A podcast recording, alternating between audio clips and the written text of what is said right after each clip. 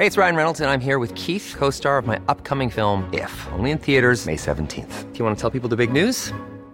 All right, I'll do it. Sign up now and you'll get unlimited for $15 a month in six months of Paramount Plus Essential Plan on us. Mintmobile.com slash switch. Upfront payment of $45 equivalent to $15 per month. Unlimited over 40 gigabytes per month. Face lower speeds. Videos at 480p. Active Mint customers by 531.24 get six months of Paramount Plus Essential Plan. Auto renews after six months. Offer ends May 31st, 2024. Separate Paramount Plus registration required. Terms and conditions apply if rated PG. Te lo cuento, te lo cuento. Tu dosis diaria de noticias. Muy buen día tengan todos y todas, soy Laura Gudiño y el día de hoy mi compañero Sebastián me va a ayudar a compartirles su dosis diaria de noticias. Así que comenzamos.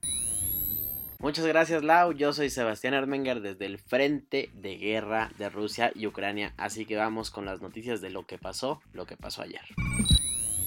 Un día que pasará a la historia. Tras meses de tensiones, Rusia reconoció como repúblicas independientes a dos regiones separatistas de Ucrania y movilizó tropas como una supuesta misión de paz en la zona. El día ya empezó cardíaco. En la noche del domingo, todos nos fuimos a dormir creyendo que la situación en Ucrania podría tener una salida diplomática luego de que Joe Biden aceptara, en principio, mantener una reunión con Vladimir Putin convocada por Francia. Pero en la mañana del lunes, las cosas dieron un giro de 180 grados cuando el presidente ruso convocó al Consejo de Seguridad de Rusia para evaluar la posibilidad de reconocer como repúblicas independientes a las regiones ucranianas de Lugansk y Donetsk, estas controladas por separatistas prorrusos. Y lo prometido fue deuda, porque Vladimir Putin ofreció un discurso televisado que siguió con atención al mundo para entender la siguiente movida rusa. Allí, el presidente de Rusia dio una clase de historia recalcando que Ucrania es una parte integral de su país, pero el clímax del día llegó al final de su discurso cuando Putin confirmó que reconocía la independencia y la autonomía de la República Popular de Lugansk y la República Popular de Donetsk. Vladimir también firmó acuerdos de cooperación con los liderazgos de estas dos regiones, todo mientras habitantes de Donetsk salían a las calles para celebrar. Y de pronto, flash. Los temores que ha tenido Occidente desde hace meses se empezaron a cumplir cuando algunas tropas rusas entraron a territorio ucraniano. Resulta que tras reconocer la independencia de estas regiones separatistas de Ucrania, Vladimir Putin ordenó el envío de tropas a estas zonas para desplegar una llamada Operación de Mantenimiento de la Paz. Para muchos, esto ya es una invasión directa y una agresión a la soberanía de Ucrania, además de que echa por la borda los acuerdos de Minsk por los cuales se sostenía ligeramente y entre pincitas la paz en Ucrania. Y obvio, obvio las reacciones no se hicieron esperar.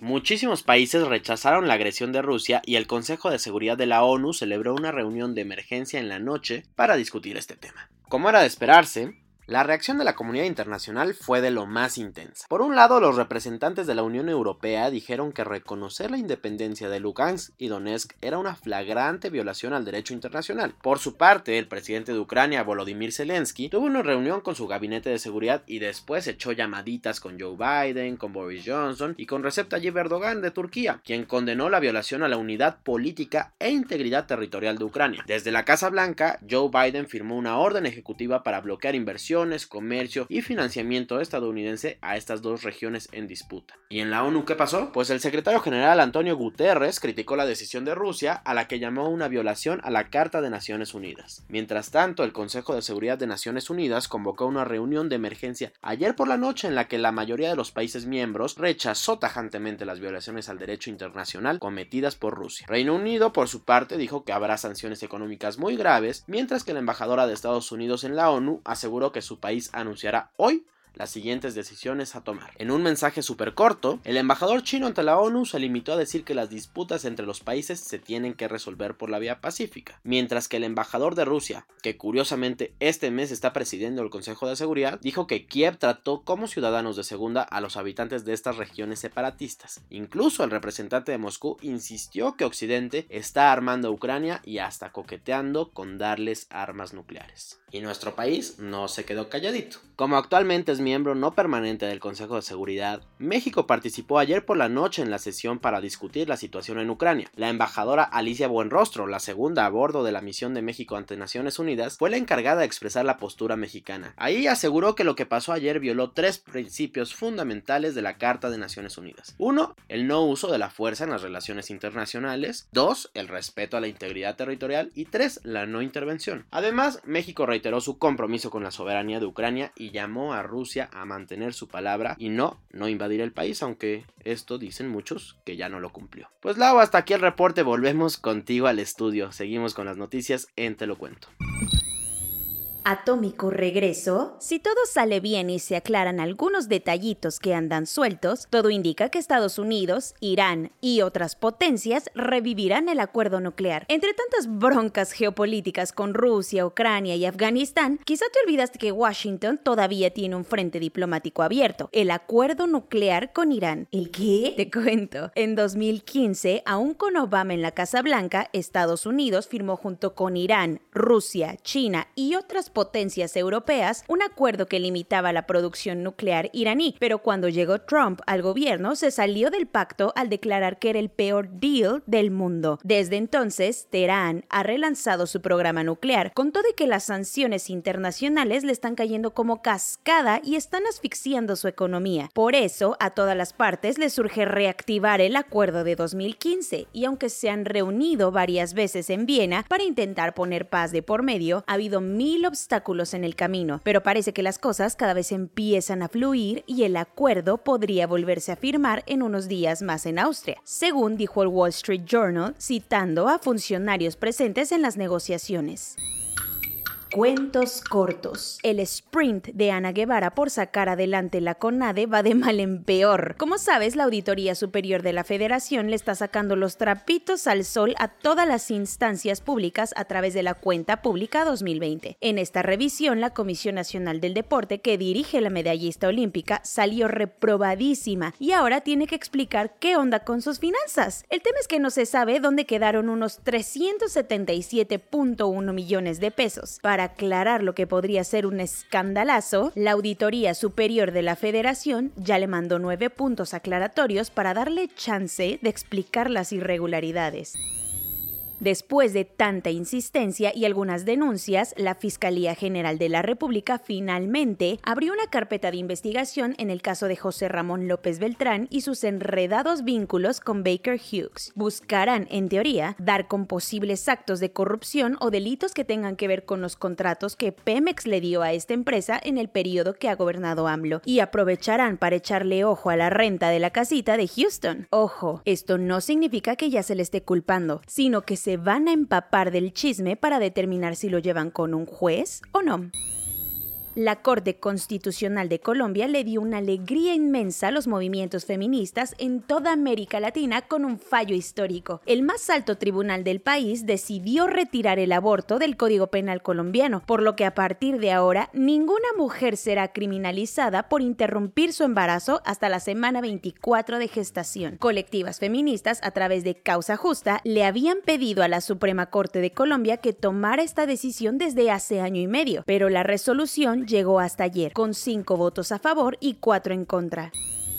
Hace tiempo, la Corte Internacional de Justicia de la ONU atrajo una demanda presentada por Gambia en contra de Myanmar por el genocidio que están cometiendo pobladores budistas y el ejército de aquel país contra la minoría musulmana Rohingya. Por años, fue la presidenta democráticamente electa Aung San Suu Kyi la que defendía al país ante el Tribunal de la Haya, pero como está arrestada tras el golpe de Estado, como se los hemos contado en otras ocasiones, ayer los militares golpistas ocuparon su lugar en la Corte. Esto fue criticado por muchísimos activistas, quienes sostienen que el gobierno de facto de Myanmar solo retrasará la justicia, pues son los victimarios directos.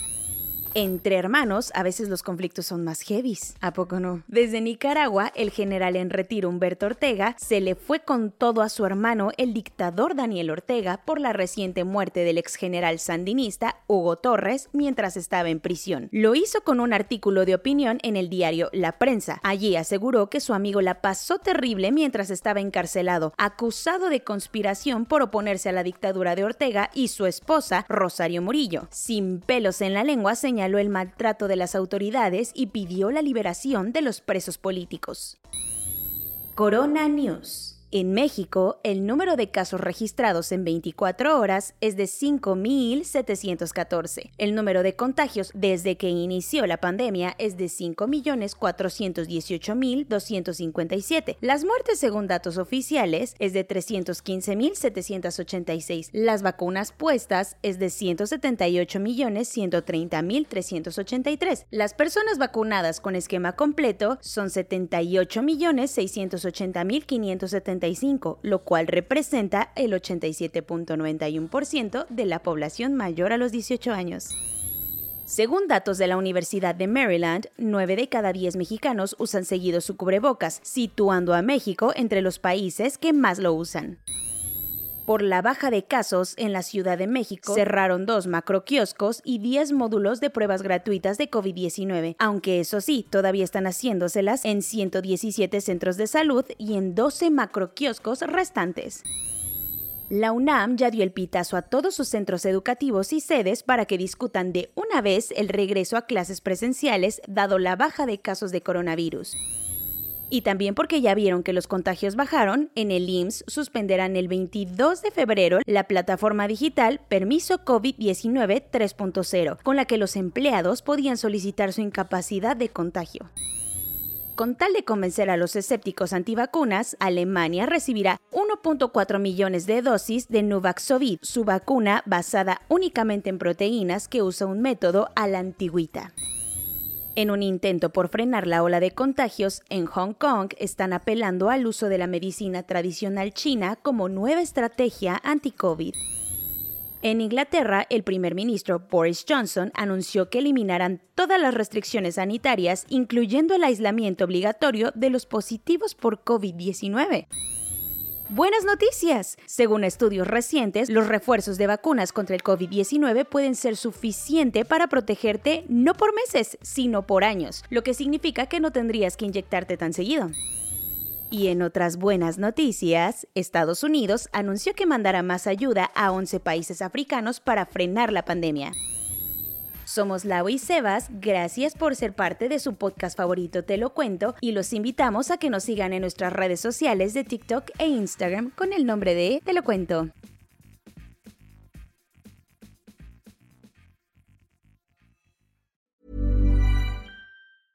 Hey folks, I'm Mark Marin from the WTF podcast and this episode is brought to you by Kleenex Ultra Soft Tissues your ally to help tackle your allergy symptoms this season. I love the change of seasons, but nobody loves pollen and all those other things floating in the air that make you sneeze during this nice weather. Kleenex Ultra Soft tissues are hypoallergenic and allergist approved. So fight back against watery eyes and runny noses without worrying about irritating your skin. For this allergy season, grab Kleenex and face allergies head on.